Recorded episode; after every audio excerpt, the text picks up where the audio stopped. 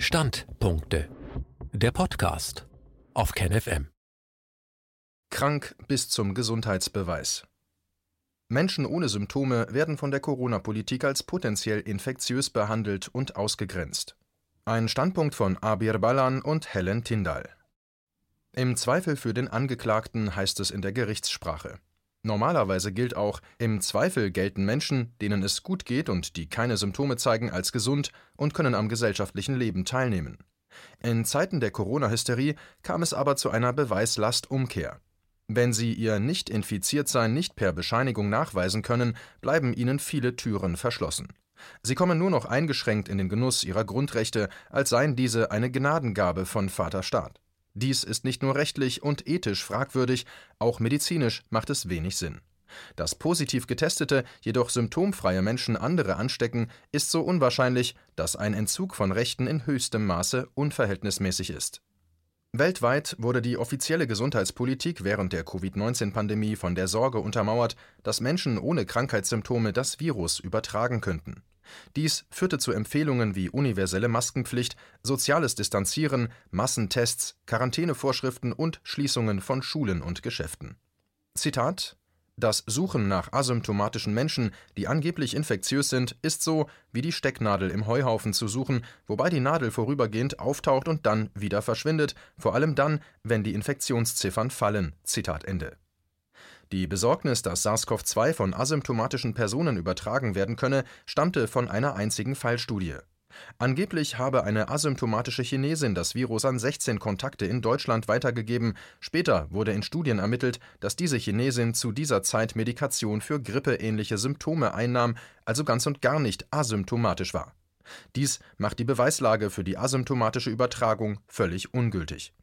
Wie bei anderen geläufigen Atemwegsinfektionen durch Viren verbreitet sich auch SARS-CoV-2 durch Ausatmen, Husten oder Niesen durch die Luft.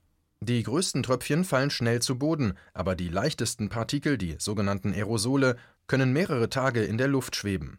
Wenn das Virus erst einmal in der Umgebung präsent ist, verbreitet es sich, indem es sich in die Atemwege von neuen Wirten einfindet und in ausreichenden Mengen, Viral Load oder infektiöse Dosis genannt, diese dann infiziert.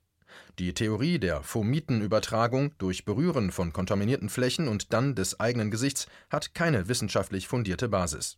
Der bedeutendste Risikofaktor für die Covid-19-Erkrankung ist ein fortgeschrittenes Alter zusammen mit Gesundheitsproblemen wie Herz-Kreislauf-Erkrankungen, Fettleibigkeit und Diabetes Typ 2. Dies führt zu einem gebrechlichen Immunsystem. Zusätzlich zu dem Gesundheitsstatus der dem Virus ausgesetzten Person bestimmt auch das Umfeld die Wahrscheinlichkeit der Erkrankung. Infektiöse Aerosole halten sich länger in kalter, trockener Luft. Deswegen ist die Übertragungsrate in kälteren Saisons wesentlich höher. Die Menschen verbringen bei kaltem Wetter mehr Zeit in geschlossenen Räumen, wo dann die unzureichende Belüftung dafür sorgt, dass höhere Konzentrationen der infektiösen Aerosole in der Luft verbleiben. Je mehr Zeit man in überfüllten Räumen verbringt, desto höher ist das Risiko der Übertragung. Außerdem führt eine unzureichende Aufnahme der Sonnenstrahlung zu einem Vitamin-D-Mangel und damit einer größeren Anfälligkeit für die Krankheit, wenn man infiziert wird. Eine Infektion mit dem SARS-CoV-2-Virus kann dazu führen, dass bestimmte Personen an Covid-19 erkranken. Viele Menschen waren schon vorher ähnlichen Coronaviren ausgesetzt. Diese Personen erleben normalerweise einen milden Krankheitsverlauf oder zeigen gar keine Symptome bei einer SARS-CoV-2-Infektion, vor allem durch die Immunität dank vorheriger Infektion. Diese Art der Kreuzimmunität wurde in mehreren Studien demonstriert. Die Beweislage für die Theorie, dass ein Teil der Bevölkerung über ein kreuzreaktives T-Zellenrepertoire durch Aussetzung gegenüber ähnlicher Coronaviren verfügt, ist sehr stark. Jene Personen, die Covid-19-Symptome aufweisen, sind fast ausschließlich verantwortlich für die Übertragung von SARS-CoV-2.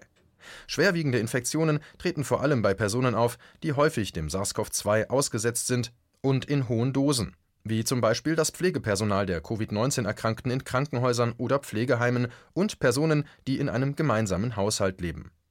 Zitat Das Risiko der Übertragung von SARS-CoV-2 bei engem Kontakt erhöht sich proportional zur Schwere des Indexfalls erste Infektion.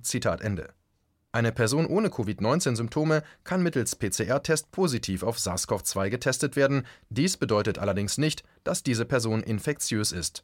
Es gibt mehrere Möglichkeiten, wie man dennoch ein positives Testergebnis erhalten kann. Der Test kann entweder durch Fehler im konkreten Testverfahren oder aufgrund von Unzulänglichkeiten im allgemeinen Testdesign ein falsch positives Ergebnis liefern. Das heißt, die Person ist nicht wirklich infiziert. Die Person ist möglicherweise in den vergangenen drei Monaten von Covid-19 genesen. Das heißt, die Person ist aktuell gar nicht infiziert, aber ein positives Testresultat wird aufgrund von toten Überresten des Virus erzielt. Die Person ist präsymptomatisch, kann also infektiös sein, auch wenn sie noch keine Symptome entwickelt hat, oder die Person ist asymptomatisch, das heißt, sie ist infiziert, verfügt aber über bereits existente Immunität und wird keine Symptome entwickeln.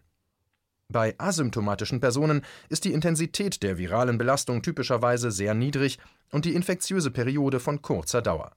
Also könnten solche Personen Viruspartikel ausatmen, die von anderen Personen aufgenommen werden können, aber die Wahrscheinlichkeit, das Virus an andere zu übertragen, ist zu vernachlässigen. So sind asymptomatische Personen keine Treiber von Epidemien. Dies bestätigte auch Dr. Anthony Fauci vom US National Institute of Allergy and Infectious Diseases im März 2020. Zitat in der ganzen Geschichte der Atemviren waren asymptomatische Übertragungen nie die treibende Kraft von Epidemien. Die treibende Kraft ist immer eine symptomatische Person. Zitat Ende. Eine Studie im Mai 2020 fand heraus, dass bei 455 Kontakten einer asymptomatischen Person kein einziger mit SARS-CoV-2 infiziert wurde. Die Forscher schlossen daraus Folgendes: Die Infektiosität von asymptomatischen SARS-CoV-2-Trägern ist vermutlich sehr gering. Eine kürzlich durchgeführte Studie zeigt außerdem den minimalen Effekt der asymptomatischen Übertragung in einem gemeinsamen Haushalt. 1000 asymptomatische und präsymptomatische Personen führten zu nur sieben Neuinfektionen, während 1000 symptomatische Leute 180 Infizierungen zur Folge hatten. Die kürzlich als völlig inkorrekt entlarvte Theorie der asymptomatischen Übertragung als treibende Kraft von Epidemien ist dafür verantwortlich gewesen, dass völlig gesunde Personen als gefährliche Biowaffen betrachtet wurden Massive Tests, verpflichtende Quarantänen und Maskenpflicht für gesunde Menschen basieren also auf absolut keiner wissenschaftlichen Basis und sind deshalb unethisch. Masken zum Beispiel beschützen niemanden davor, das Virus zu erhalten.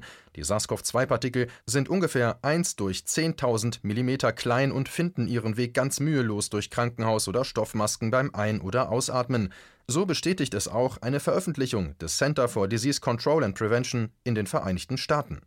Zitat wir fanden keine Beweise für die Effektivität von Masken bei laborbestätigten Grippeübertragungen, weder seitens der infizierten Personen, Ursprungskontrolle noch in der Gesellschaft im Allgemeinen, wenn es darum geht, die Anfälligkeit zu reduzieren. Zitat Ende.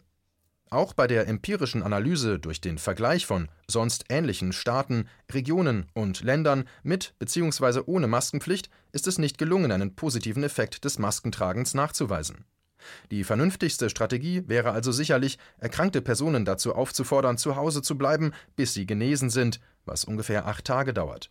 Wenn wir einfach dieser klassischen Verhaltensweise mit gesundem Menschenverstand gefolgt wären, hätten wir die Welt vor einem katastrophalen Kollateralschaden bewahren können. Anstatt kostbare Ressourcen für die Manipulation gesunder Menschen zu verschwenden, sollten wir diese Aufmerksamkeit den Personen mit Risikoprofil schenken, um ihre Überlebenschancen zu verbessern.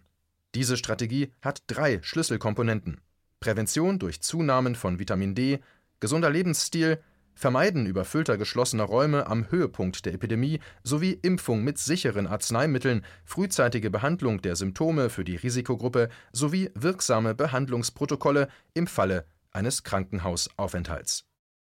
Dies war ein Beitrag aus dem Rubicon, Magazin für die kritische Masse KenFM ist crowdfinanziert und unabhängig. Leiste deinen Beitrag zu freier Presse und unterstütze unsere Arbeit finanziell. Wenn du zukünftig keine Beiträge verpassen willst, abonniere den KenFM Newsletter und installiere dir die KenFM App für iPhone und Android. Weitere Informationen auf kenfm.de/support. Hallo Community. In diesem Video möchten wir euch das Thema Bitcoin ans Herz legen. Wir werden euch erklären, was Bitcoins sind, wie man damit bezahlen kann und welche Bedeutung diese Währung für KenFM hat. Viele von euch haben sicher schon von Bitcoin gehört oder nutzen es sogar privat. Wie ihr KenFM mit Bitcoins unterstützen könnt und warum das für uns aktuell sehr wichtig ist, verraten wir euch jetzt. Das ist ein Bitcoin. In Wirklichkeit existiert so ein Bitcoin aber gar nicht – es gibt ihn nur virtuell im Internet als digitale Währung in einem digitalen Konto. Bitcoin ist eine sogenannte Kryptowährung, die bekannteste weltweit. Man kann damit via Computer oder Smartphone einkaufen, spenden oder sich gegenseitig Bitcoins zuschicken. Bitcoins kann man wie Währungen oder Edelmetalle zum aktuellen Wechselkurs kaufen, verkaufen oder von Freunden zugeschickt bekommen. Einzige Voraussetzung ein E-Wallet, zu Deutsch eine elektronische Geldbörse. Das ist ein Account oder Konto, über das man Bitcoins empfangen oder versenden kann. Wie ihr wisst, nutzen auch wir bei KenFM schon seit ein paar Jahren Bitcoin, damit wir im Notfall auch finanziell unabhängig bleiben können, zum Beispiel von Banken, die uns nicht mehr mögen. Da viele Banken mit unserer Berichterstattung nicht einverstanden sind und nicht im Zusammenhang mit KenFM genannt werden möchten, kam es in den letzten Monaten so weit, dass uns gar keine Bank mehr mag. Weshalb wir leider damit rechnen müssen, vom kompletten IBAN-Zahlungsverkehr ausgeschlossen zu werden. Deshalb der Appell an euch, Beschäftigt euch jetzt schon mit der Funktionsweise von Bitcoin, damit ihr uns auch im Notfall trotzdem weiter unterstützen könnt. Alles, was ihr dafür tun müsst, ist, eure bisherige Unterstützung in Euro einfach in Bitcoin an uns zu senden. Dazu legt ihr einfach eine kostenlose E-Wallet an, wandelt einen Betrag eurer Wahl in Bitcoin um und sendet uns diesen an unseren Bitcoin-Account. Den Link findet ihr unter jedem unserer Beiträge sowie unter diesem Video. Alternativ dazu könnt ihr aber auch diesen QR-Code mit eurem Smartphone scannen. Übrigens, eine detaillierte Schritt-für-Schritt-Anleitung haben wir zum Nachlesen für euch schon einmal vorbereitet. Ihr findet sie auf canfm.de/bitcoin. Ob Bitcoin oder Kryptowährungen wirklich die Zukunft des Geldes sind, wissen wir nicht.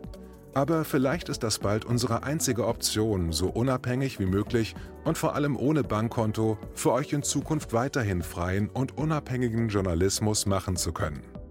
Wir hoffen sehr auf eure Unterstützung und sagen jetzt schon tausendmal Danke. Euer Team von KenFM.